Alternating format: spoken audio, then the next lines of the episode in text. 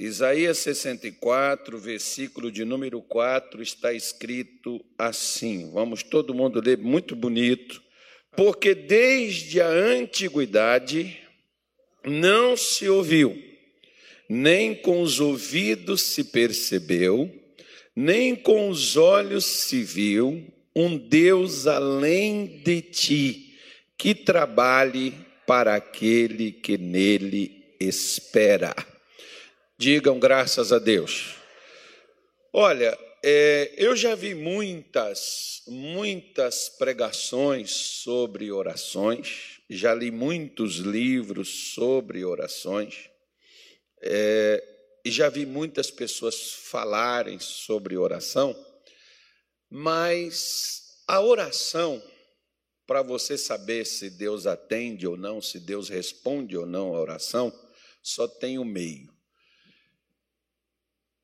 não é você comprando livros sobre oração e aprendendo sobre oração, nem ouvindo pregações sobre oração, mas fazendo orações.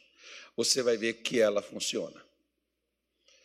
A oração funciona tanto que às vezes ontem, por exemplo, eu recebi dois vídeos, é o mesmo vídeo da neurociência, neurocientistas falando do que, que a oração faz na vida de quem a pratica, né? como tantas outras coisas. Não é de agora. Bom, a Bíblia já diz isso, né, irmão? Mas as pessoas preferem acreditar, ao invés de nos profetas de Deus, ao invés de nos pregadores da verdade, eles preferem acreditar na ciência ou qualquer outra coisa, mas tudo bem, vida que segue.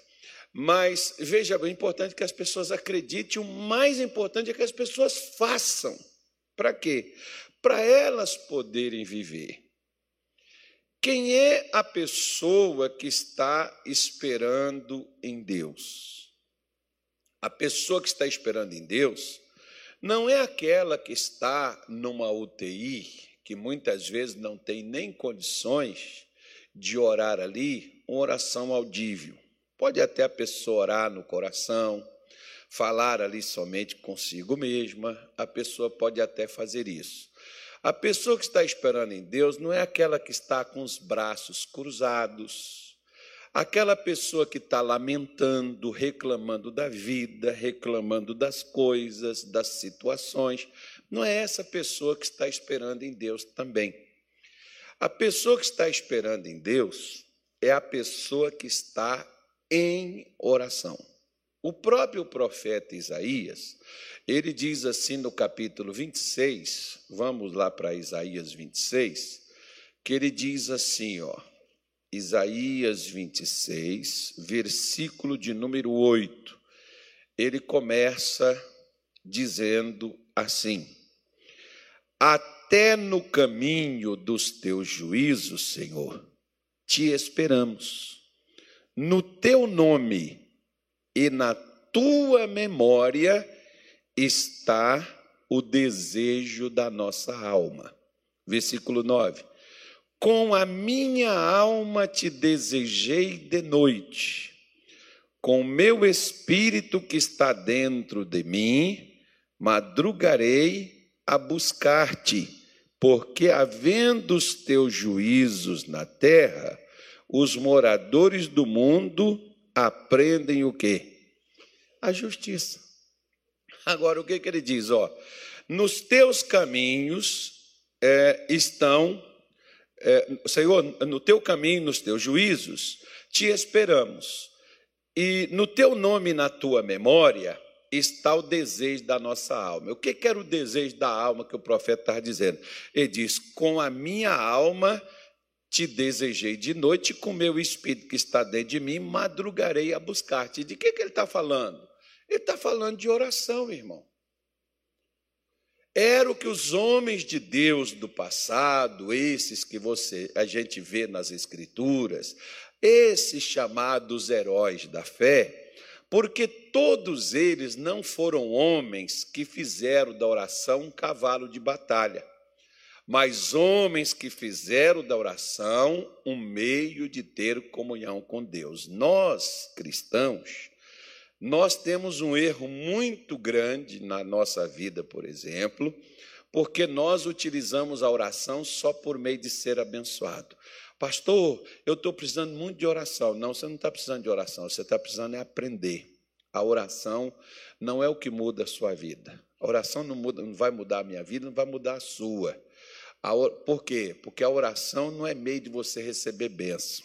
A oração é meio da gente manter comunhão com Deus. Se você não fala com uma pessoa, você não tem amizade com ela. Se você não ora a Deus, você não espera nele. Ah, mas quando eu estou com muito problema, aí eu oro muito. E eu acho interessante que Deus é tão bom que a pessoa está com tanto problema, ela ora muito e Deus responde. Por que, que eu não aprendo que se Deus respondeu quando eu orei bastante, por que, que eu não mantenho o nível da oração que constantemente Ele vai me atender?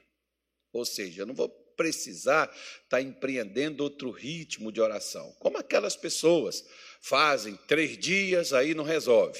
Aí elas fazem sete dias, não resolve. Aí elas fazem 21 dias, não resolve. Aí elas fazem 40 dias, aí, pastor, eu consegui a graça. Você não conseguiu a graça por causa dos 40 dias, você conseguiu a graça porque você manteve-se dependendo da oração para alcançar de Deus. A oração, por mais incrível que pareça, tem um pregador, estou tentando lembrar o nome dele para me dar os créditos para ele, para mim não ficar repetindo frase dele, e eu, eu, não, eu, não, eu não me lembro, mas ele disse o seguinte: a pessoa que sabe orar é como se ela tivesse Deus a serviço dela. Poxa, o profeta Isaías está falando quase a mesma coisa. Isaías está dizendo que aqueles que é, a, a pessoa que espera em Deus é como se Deus estivesse trabalhando para aquela pessoa. É como se você tem aquela pessoa na sua casa, aquele pedreiro que vai lá consertar a parede, como tem os pintores que vêm aqui pintar a igreja aqui, ó. Você tem uma pessoa trabalhando para você. Aquela pessoa, ah, mas eu vou pagar ela. Bom, e o pagamento com Deus é o quê? O pagamento com Deus é só oração. Aí tem aqueles crentes que não ora, aí eles querem pagar a benção com dinheiro. Bom, né? lá no, no meio do povo, não, não vou falar isso, mas tem uns aí né, que se eles orassem, eles não precisariam estar pagando os outros para orarem por eles, né? Porque tem gente que mantém aí, como tem aquelas pessoas que mantêm um cachorro de estimação, e também um cachorro de certo modo, é um alarme dentro de casa, né? que pode proteger alguma coisa assim. Então, tem gente que às vezes mantém os outros.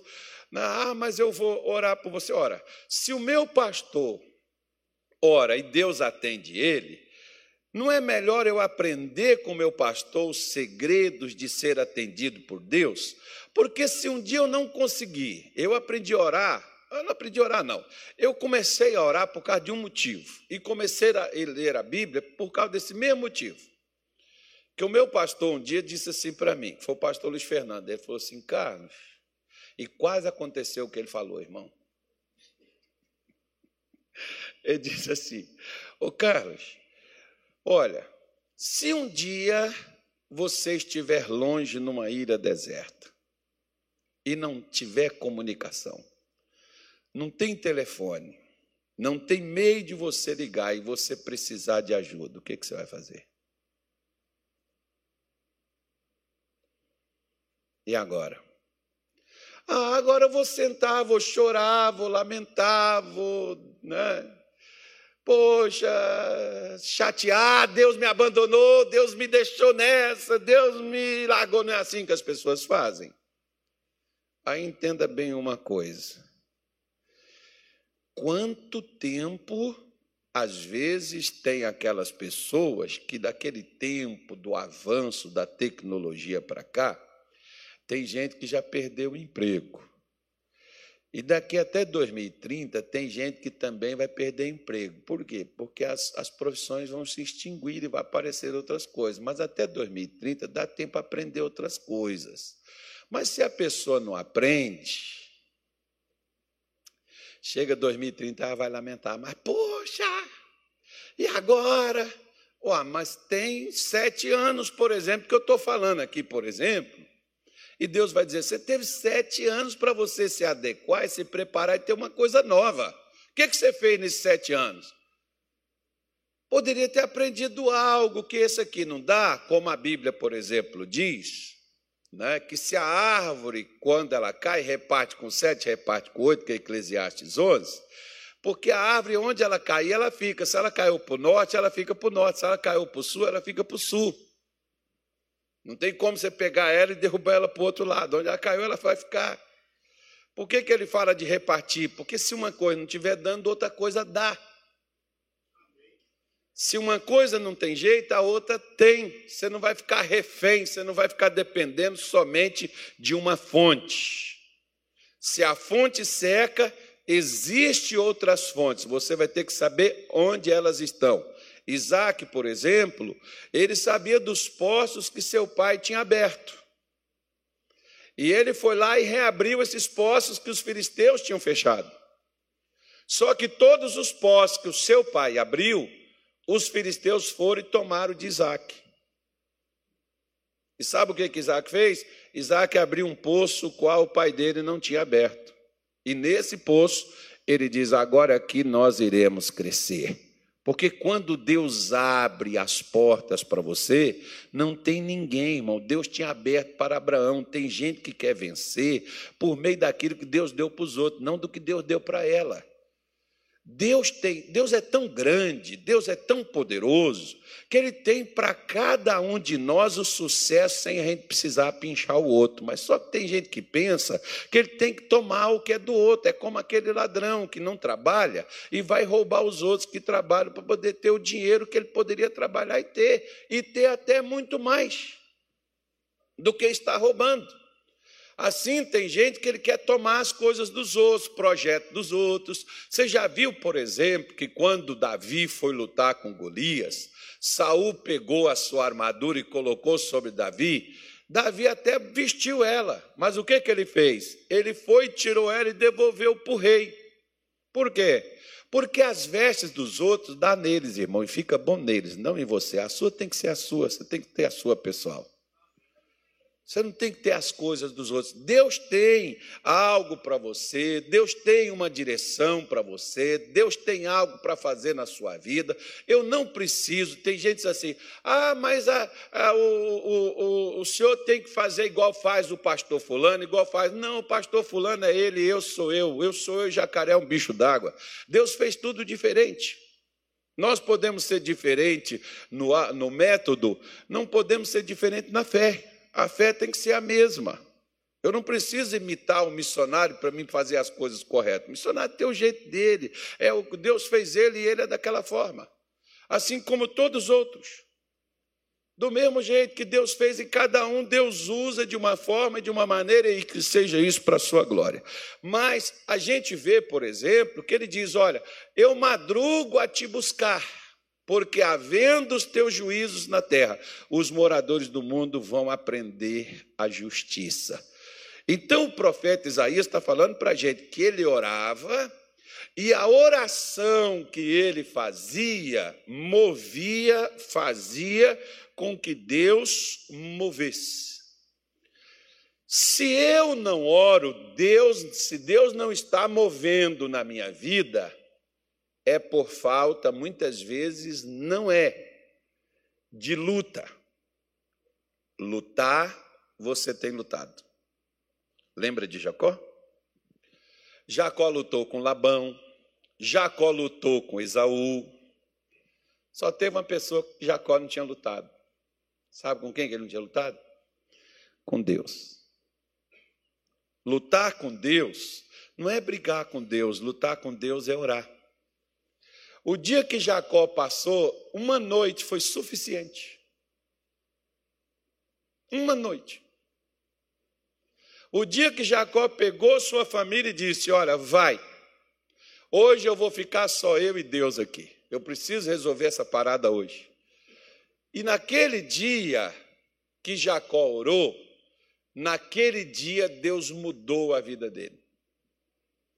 Você vê que a nossa oração, né, se a gente ora, o maior beneficiado com a oração não é Deus, sou eu. Porque a oração é o meio que Deus criou para que eu possa chegar a Ele. A Sua palavra é o meio que Ele criou para chegar à minha vida, para chegar a você. Para Deus entrar na minha vida, é eu receber a Sua palavra. Para mim entrar no mundo de Deus, ou para mim entrar nos céus, o que entra é a minha oração. Em, em, Lucas, no capítulo 3, versículo 20, a Bíblia diz, por exemplo, está falando de Jesus, né? É, Lucas 3, peraí, peraí deixa, eu, deixa eu conferir isso aqui, senão eu acho que não é esse versículo aí, não. Calma aí. Calma aí que eu já vou ver aqui. Versículo 21. E aconteceu que, como todo povo se batizava, sendo também batizado Jesus, orando ele, o que, que aconteceu quando ele orou? Agora, faço uma pergunta para você: como é que está o céu para mim? Fechado ou aberto? Como é que está o céu para você? Hã? Como que está o céu para você? Está fechado ou está aberto? Se você estiver orando, o céu está aberto.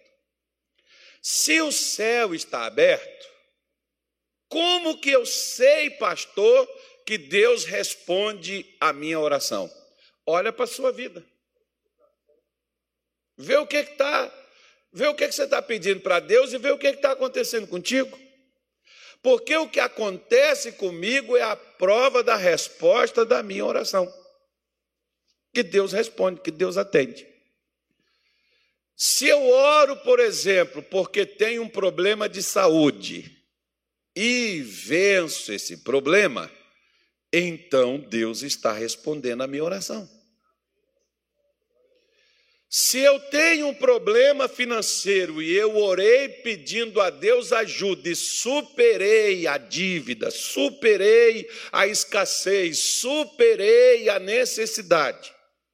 Inclusive, eu gosto sempre, quando toco nesse assunto, falar da viúva de Sarepta, que Jesus disse que havia muitas viúvas em Israel, mas Deus não enviou o profeta Elias a não ser a Sarepta de Sidom. Agora, por que, que era uma terra estrangeira? Por que, que Deus envia o homem dele, um profeta dele, a um povo estranho e não ao seu povo? Quer que eu te diga por quê?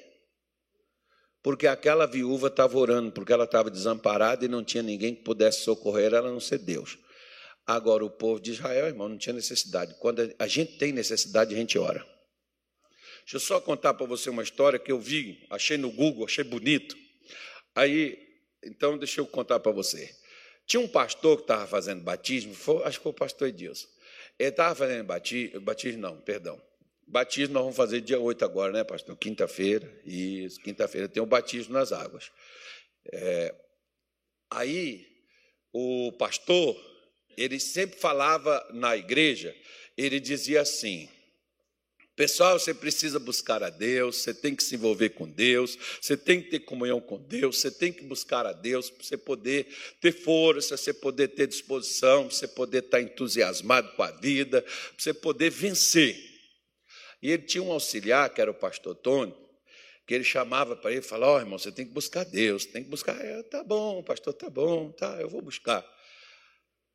Aí um dia, eles foram fazer um batismo. Cuidado, viu, pastor Tony? Vai que o pastor Deus pega essa, essa visão aí. Aí, para descontar o que você fez com ele no culto. Aí, eles foram fazer um batismo.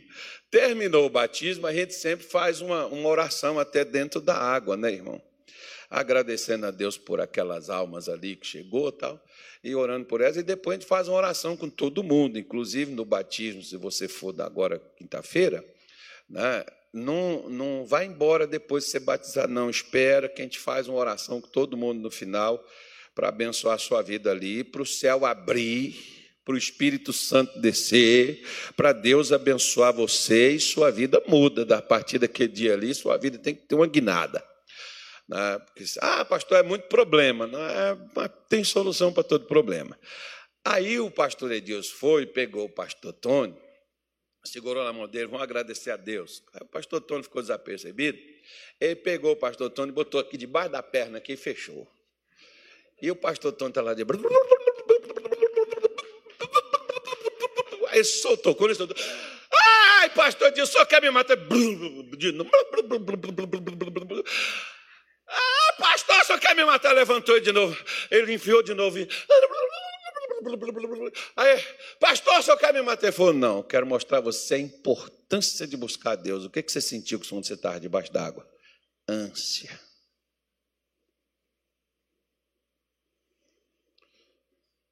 Falta de força senti minha vida se indo. Pois é, é por isso que você precisa buscar a Deus. Você não está sentindo essas coisas aí que você sente. Você não está sentindo medo, porque você pode passar situações que podem gerar medo em você.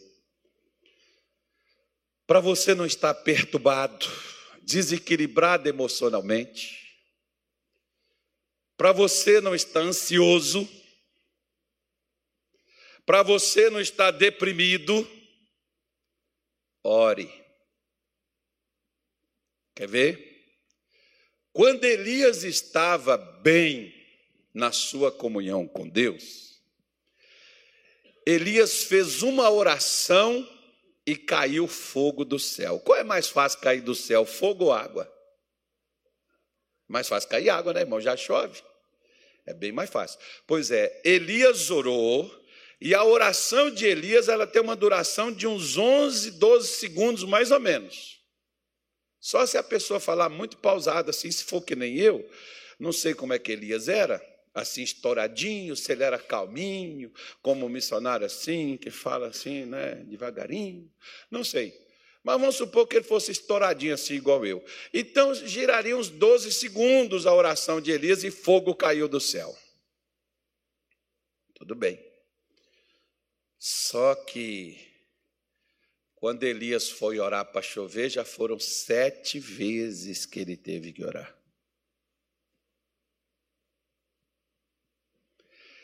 E quando Elias teve que enfrentar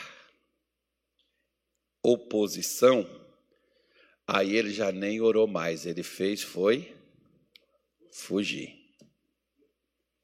Fugiu procurando o quê? O que, que ele fugiu procurando? A morte.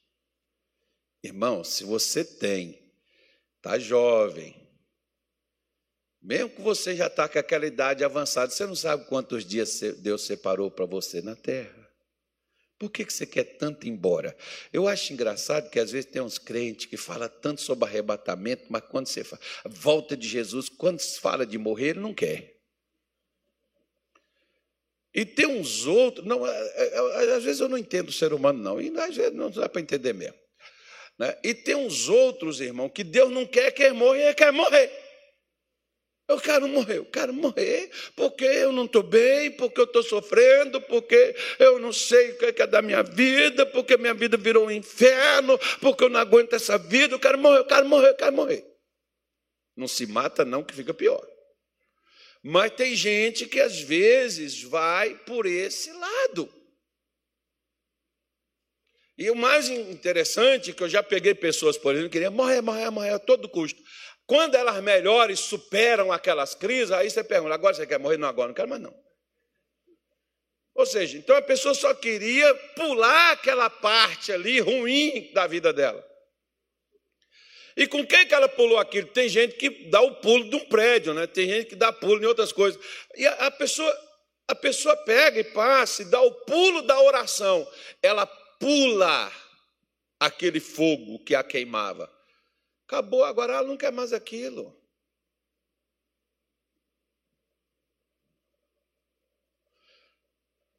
Agora a pessoa não quer mais aquela situação.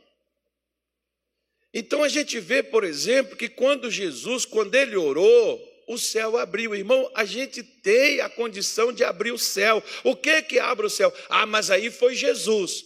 Aí você é filho de quem?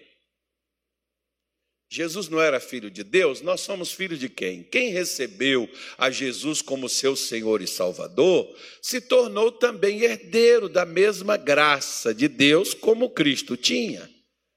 Nós também somos considerados como filhos. Então, a única diferença entre eu e Jesus é que Jesus orava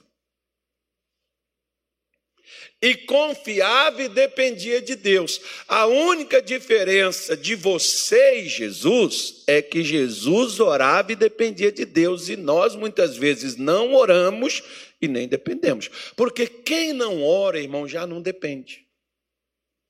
Se a pessoa depende de Deus, ela vai orar e Deus vai agir, porque Deus trabalha para quem está esperando. Orar é esperar em Deus, é esperar Deus trabalhar. E Deus trabalha com as minhas orações. Ô oh, pastor, parece que Deus não está vendo, parece que Deus não me ama, parece, pastor, que Deus não está me abençoando. Tudo bem, você tem orado? Ou você tem reclamado? Eu, por exemplo, irmão, quando eu cheguei na igreja, eu não orava, não. Eu reclamava. Eu ofendia Deus. Cadê o senhor? Onde é que o senhor está? Porque Deus tinha que mostrar que Ele era Deus se Ele fizesse o milagre e mudasse a minha vida. Se não fizesse milagre e mudasse a minha vida, não era Deus, não. Mas se ele mudasse, se ele abrisse os meus caminhos, se ele me desse o trabalho, se ele me desse a saúde, então ele é Deus. Independentemente se eu estou doente, se eu estou próspero, se eu tenho comido ou não, Deus é Deus. Agora, eu estou esperando, mesmo se eu tenho fome, eu estou esperando, mesmo se eu estou doente, eu estou orando para que ele me sare, eu estou orando porque Ezequias, por exemplo, o profeta trouxe para ele uma sentença de morte. O profeta chega para ele e diz para ele: arruma a tua casa, porque certamente morrerás e não viverás. E o que, que o profeta fez? O que, que o, o rei fez? O rei virou o seu rosto para a parede, não tinha condição nem de ficar de joelhos, virou o seu rosto para a parede e fez o quê? Chorou, orou, falou com Deus, Senhor, eu te peço que lembre, lembre que eu orava. Pois é, Ezequiel, que bom que você voltou a orar, né? que bom que você voltou a falar comigo, estava com saudade de você, por onde você andou, poxa, que legal, que bom. Vai, Ezequias, ore mais. E antes do profeta sair lá no, no pátio do palácio, Deus já manda o profeta voltar e diz assim: Ó, vá lá e diz a Ezequias que eu dou mais 15 anos de vida para ele. Ele ganhou aqueles 15 anos de sobrevida, ele ganhou por meio de quê, irmão? Oração. Por que, que Deus mandou Ananias ir até onde Paulo estava para orar por ele, para que ele fosse curado e cheio do Espírito Santo, porque Paulo tinha ficado cego. Paulo estava três dias jejuando e orando. Potencializou a oração, né? Porque o jejum ele vai potencializar, não é Deus, é você. Jejum não é para mudar Deus, Deus é Deus. Jejum não é dar para força para Deus, jejum é para matar minha carne, é para tirar minha incredulidade. Jejum é para destruir o que impede em mim, não o que impede em Deus. Não há nada que impeça Deus, Deus ele é Deus, com jejum ou sem jejum. Mas eu com jejum, como Jesus, por exemplo, muita gente entende errado, porque o texto sugere para isso, quando Jesus diz assim: a casta de demônios que só saem com o quê? Mas não é porque Deus precisa do meu jejum, quem precisa do jejum sou eu. Eu já peguei pessoas, por exemplo, muitas vezes com problemas espirituais seríssimos, que primeiro eu não orei pela pessoa, eu primeiro mandei a pessoa jejuar comigo. Você vai jejuar comigo durante três dias. E nós vamos orar. Depois eu vou orar por você. E a pessoa fica liberta. Por quê? Porque o problema não sou eu. O problema é a pessoa que muitas vezes não crê, a mente está vazia, a pessoa está totalmente afastada de Deus. Eu vou expulsar o demônio dela, e era desse jeito. Eu vou dar carne para cachorro, irmão. Aí que os demônios vão voltar cada vez pior. Por isso que tem gente que não melhora, piora. Por causa de irresponsabilidade de pastor, que muitas vezes não ensina a pessoa corretamente acerca daquilo que ela precisa de fato fazer. Porque jejum não é para mudar Deus e fazer Deus operar. Jejum é para mudar eu, você, que está fazendo. É isso que o jejum ele faz. Tá? Então nós vemos que, que, que quando Deus manda Ananias ir até, até Saulo orar por ele, para que ele fosse curado, porque ele estava orando. A resposta de Deus para Ananias, Ananias disse: Senhor, ele tem carta para prender a gente. Ele disse: Ananias, ele está orando que, que a oração de Saulo fez? Fez Deus enviar alguém. A sua oração faz Deus enviar. Quantas pessoas às vezes já chegaram comigo e falaram assim, pastor, o senhor é uma resposta de Deus para a oração que eu fiz. Foi Deus que mandou o senhor. Pois é. Quantas? Já ouvi isso tantas vezes. Tantas vezes. Não cansei, não, mas já ouvi tantas vezes. E se cansar, Deus dá o descanso. Da pessoa chegar e falar: é resposta da minha oração. Por que, que Deus coloca a pessoa para assistir a gente no canal? Por que, que Deus traz a pessoa até nós num culto, na igreja, numa reunião? Por quê? Porque a pessoa orou.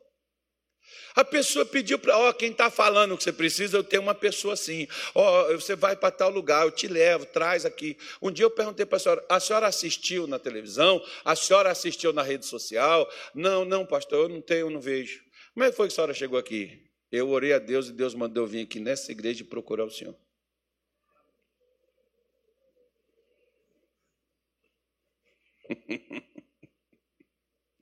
Né, irmão? É, diz o ditado que se a montanha não vai a Maomé, o Maomé não vai à montanha, a montanha vai a Maomé. Pois é. Então, a oração, ela vai mover a mão de Deus. Segunda Crônicas, capítulo 26, versículo de número 5, está escrito assim na palavra de Deus. Segundo livro das Crônicas, 26, verso 5. Diz assim: Porque deu-se a buscar a Deus nos dias de Zacarias, sábio nas visões de Deus, e nos dias em que buscou o Senhor, Deus o fez prosperar. Deixa eu falar uma coisa sobre prosperidade para você. Prosperidade não é só dinheiro, não, tá? Prosperidade significa fazer as coisas funcionar. Se as coisas funcionam na minha vida e na sua, então prosperidade é fazer com que as coisas funcionem. Porque o que, que adianta você ter prosperidade e não ter saúde, ter finanças e não ter saúde para desfrutar delas? Que, que adianta você ter saúde e não ter dinheiro? Para poder, às vezes, até manter essa saúde, você vai perder ela. Então, prosperar significa fazer com que as coisas estejam funcionando em todas as áreas. Que na sua alma você tenha paz, segurança, confiança, ousadia, disposição, ânimo, alegria. Tu já viu crente com cara de maracujá de gaveta? Olha do teu lado, vê como é que está. Confere. Confira aí agora.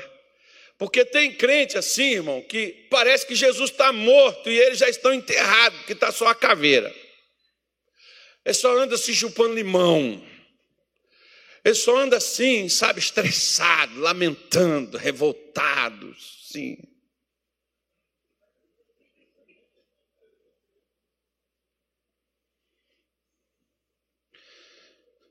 Diga assim, sorria, irmão. Se você não tem dente, mostra as gengivas. Mas seja feliz. Né? Porque tem que dar certo. Você tem um espírito. Você espiritualmente, é, como é que você está? Você está bem? O que é estar tá bem espiritualmente? Para mim só tem duas coisas que significa estar tá bem espiritualmente. Você está lendo a Bíblia e aplicando ela na sua vida em comunhão com Deus na oração. Aí você está bem.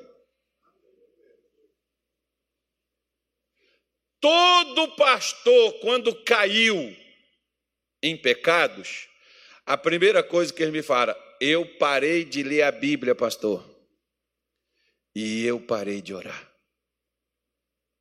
São as duas coisas que eles sempre me dizem. Eu parei de ler. Eu para quê? Porque Bíblia nós não podemos ler só, no caso quem é pastor. Não é só para pregar para os irmãos. Bíblia você tem que ler para você.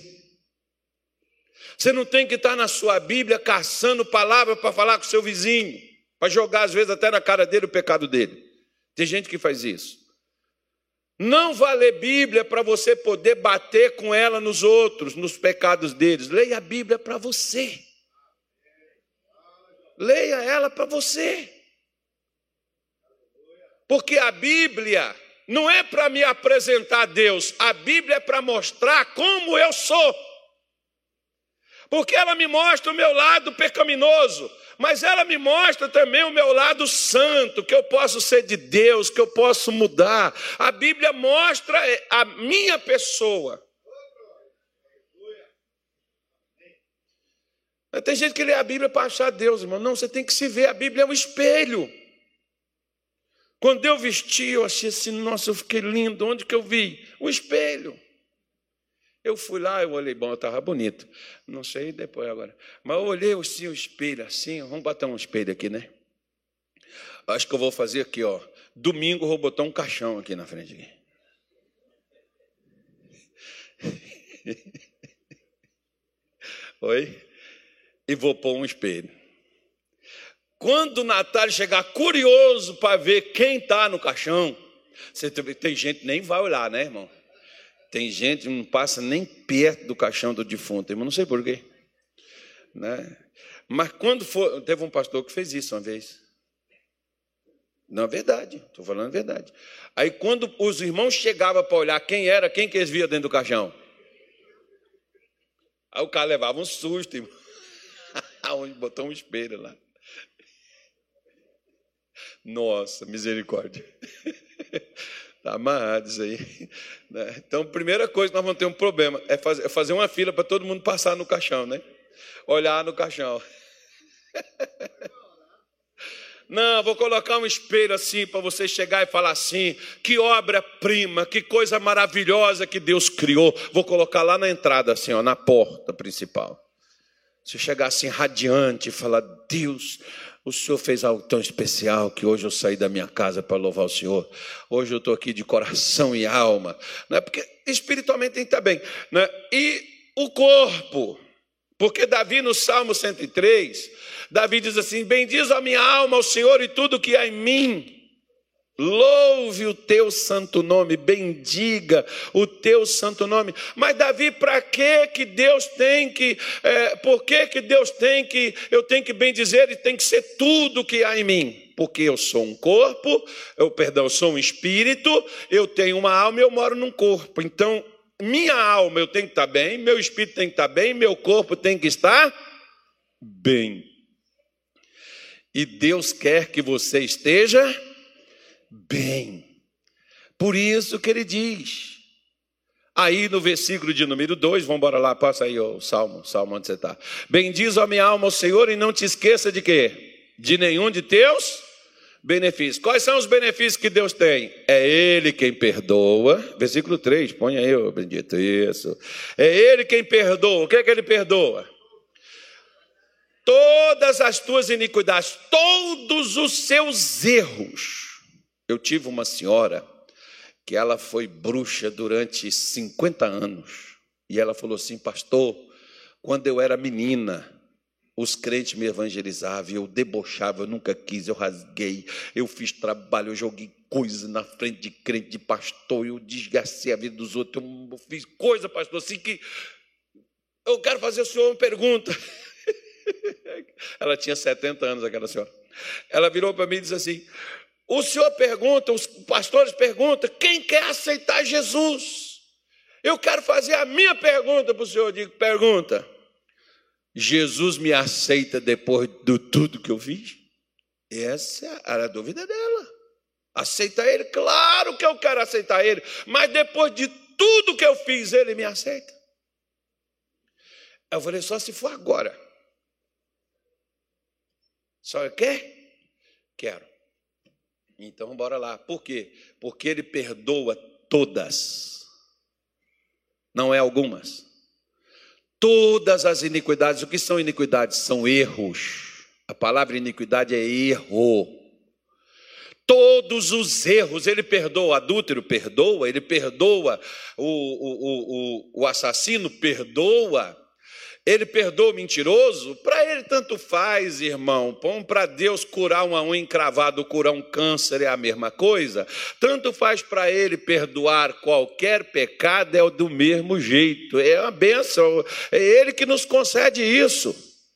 E Sara, quantas enfermidades ele sara? Não, porque, pastor, é, é, esse aqui é mais fácil, é só uma coisa mais assim descomplicada, então eu quero a sua oração, mas esse outro aqui, que é um negócio muito complexo, esse aqui eu acho que não, não convém, né? Porque é uma coisa assim incurável. Tá bom? Se é incurável, como é que você vai se curar? Porque a única possibilidade que tu tem de cura é ele. E por que, que ele não cura? Bom, você acredita que ele quer te curar? Porque se você acredita que Ele quer te curar, você vai começar a fazer uma coisa. Você vai começar a orar pela sua cura.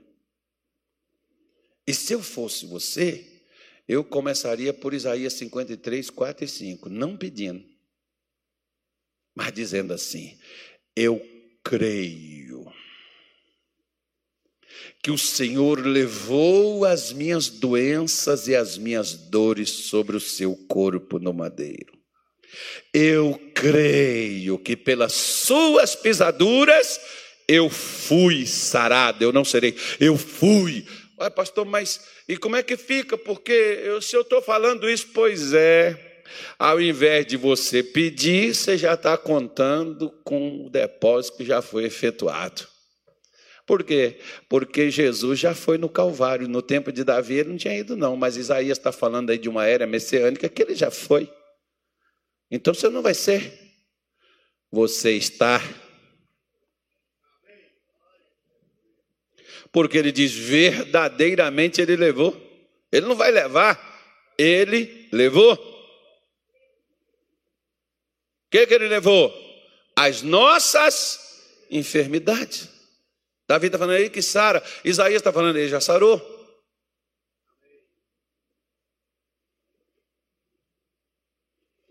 E levou as nossas dores. A terceira carta de João, no versículo 2, ele diz assim: Amado, desejo que tudo te vá o quê? Bem. E que tenhas saúde. Como? Como? Como? Diga para o teu vizinho assim: a quantidade de dinheiro que tem no seu bolso é a quantidade de Bíblia que tem na tua alma. A quantidade de saúde que tem no teu corpo é a quantidade de Bíblia que tem dentro de você.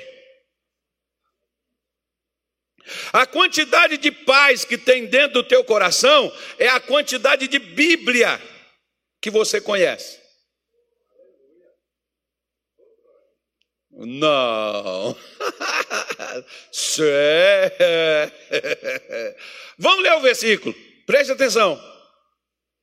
Amado, desejo que te vá bem em todas as coisas e que tenha saúde. Assim como bem vai a tua alma. Ô filho da Neuza. Não, é melhor falar o marido da. É, agora é assim. Já acabou. A dona Neuza já perdeu a. É, falei isso com ela, não, que ela morre de coração. Ali, o, o filho da Neuza, muda, muda para RA aí por mim, por favor. Vou te mostrar aqui, ó. Presta atenção aí. Ele só vai mudar a linguagem ali, só para a gente ler uma coisa ali. Eu não trouxe, né? Eu não trouxe o meu, a minha, na verdade, deixa para lá. Aí, ó. Amado, acima de tudo, faço voto por tua prosperidade e saúde. Assim como é próspera a tua alma. Por que, que eu te disse que a quantidade de Bíblia que eu tenho na minha cabeça é a quantidade de dinheiro que eu tenho no meu bolso ou na minha conta bancária? Porque os crentes não entenderam que prosperidade financeira não é com óleo, nem com farinha, é com palavra de Deus.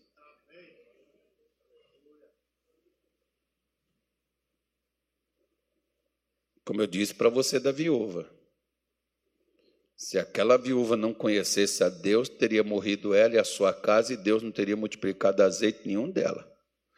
Porque o povo aonde a Bíblia deveria estar, não lembraram de Deus para poder buscar a Ele no momento de dificuldade. Se tornaram legalistas. Por isso, meu irmão, por que que Salomão Deixa eu te fazer uma pergunta crucial agora. Por que, que Salomão foi o homem mais rico do mundo? Por quê? Porque Salomão foi o homem mais sábio também do mundo. Porque quando Deus perguntou para ele, Salomão, o que, que você quer que eu te dê? Qual foi a resposta que Salomão deu? Eu quero sabedoria. E o que é sabedoria?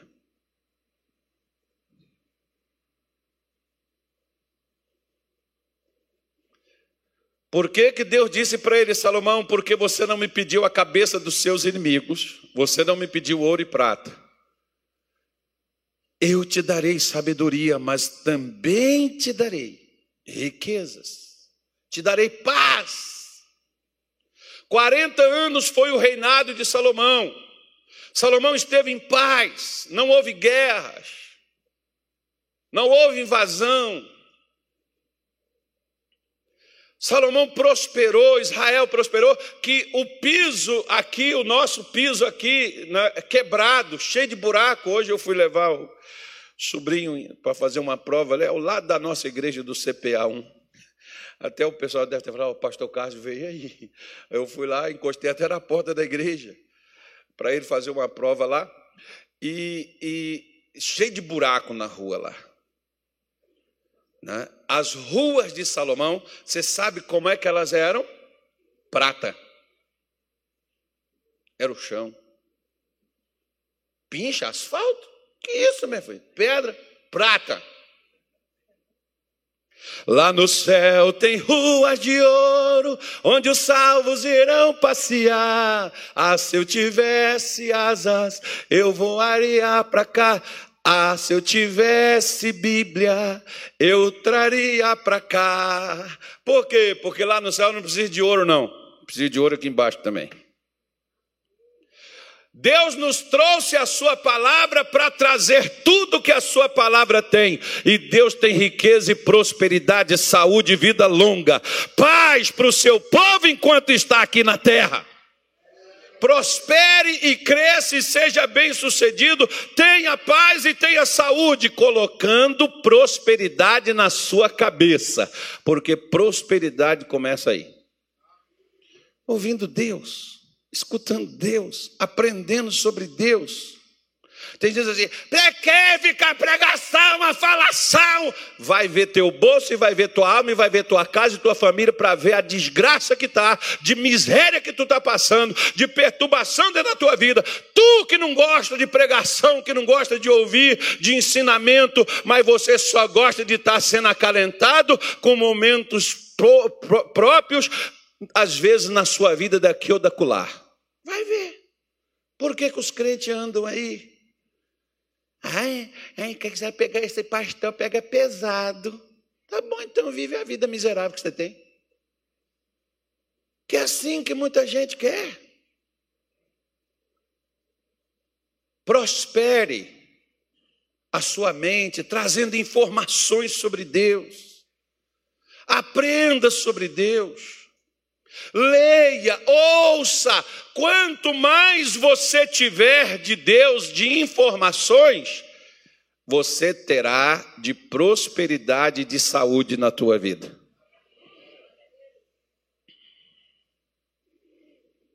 Quer ver? Olha só. Jesus não curou dez leprosos? Quantos voltaram? E o que voltou era estrangeiro. Se os nove eram judeus, por que eles estavam doentes? Qual era o motivo? Qual o motivo? Era lepra? Hã? Qual era o motivo? Vamos matar a charada? Qual era o motivo? A falta de depender de Deus, irmão, porque quem não depende de Deus não tem uma coisa elementar na vida, chama-se gratidão. Deixa eu falar uma coisa para você. Você já viu aquela pessoa que você ajudou ela a vida toda? E na hora que você mais precisou, ela não teve coragem, e tendo condição de fazer, ela não teve coragem de botar a mão na sua mão? Porque são pessoas que recebem de você tudo, mas não tem coragem de te oferecer nada. Aqueles, dez, aqueles nove leprosos que eram judeus não dependiam de Deus para nada, mas precisou dele para ser sarado.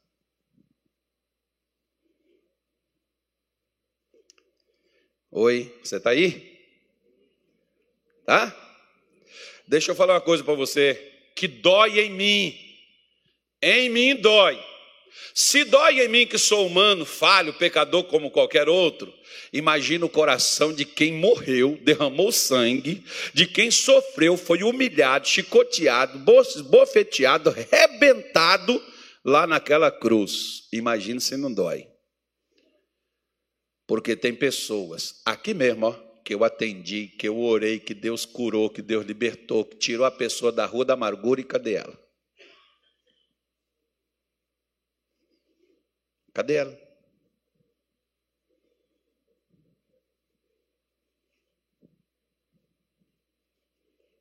Não é só que não. Todo lugar que eu fui aconteceu isso. Milagres assim que, poxa, era para a pessoa chegar e falar assim, cara, ó, teve de um pastor, irmão, um pastor. Que ele chegou para mim e falou, pastor, eu preciso de uma folga, que eu vou fazer uma cirurgia. Eu falei, tá bom, pastor, vai lá. E, e eu não te ofereço, porque eu acho que Deus não é. Deus não é um produto tão barato que a gente tem que estar oferecendo para os outros, irmão. Ele é um produto tão valioso que você tem que querer ele. Então o pastor chegou e falou comigo, falou, ah, eu vou fazer a cirurgia, foi lá, fez a cirurgia. Depois ele voltou, pastor, eu vou ter que fazer outra cirurgia para consertar a cirurgia que fez, porque vai ter que ter assim, ter assado, porque abriu não sei da onde, fez não sei do que, e o médico mandou fazer, eu, eu vou precisar de mais três meses. Eu falei, tá bom, pastor. E tudo bem, eu falei, vai, pastor, vai recuperar a tua saúde, cuidar da tua vida. Aí eu fui e falei assim, pastor, não tenho, acho que eu não tenho nada a ver com tua vida também, não, mas eu, eu tenho uma coisa comigo, sabe, que eu sinto mal de ver as pessoas sofrendo e não oferecer pelo menos ajuda. Pastor, eu posso te dar uma palavra? Ele falou, pode. Eu abri Lucas 5, falei sobre o que Pedro, Jesus ensinou para Pedro, aquela pescaria, aquele negócio, mas falando para o lado do milagre, que foi um milagre financeiro, mas estava falando por outro milagre.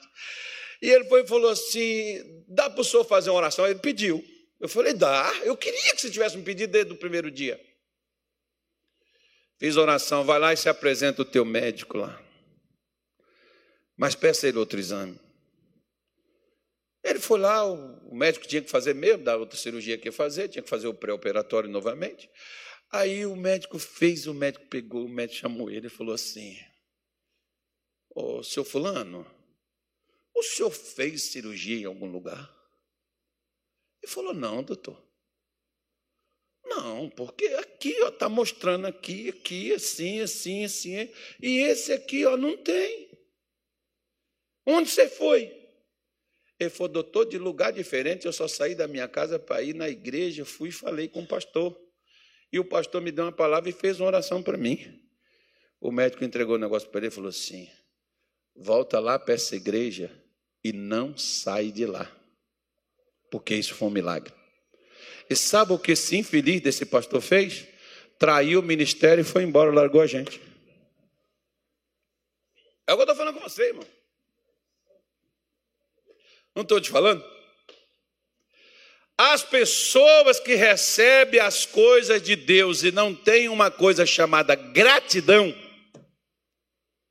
é aquelas que não tem nada dentro de sua cabeça.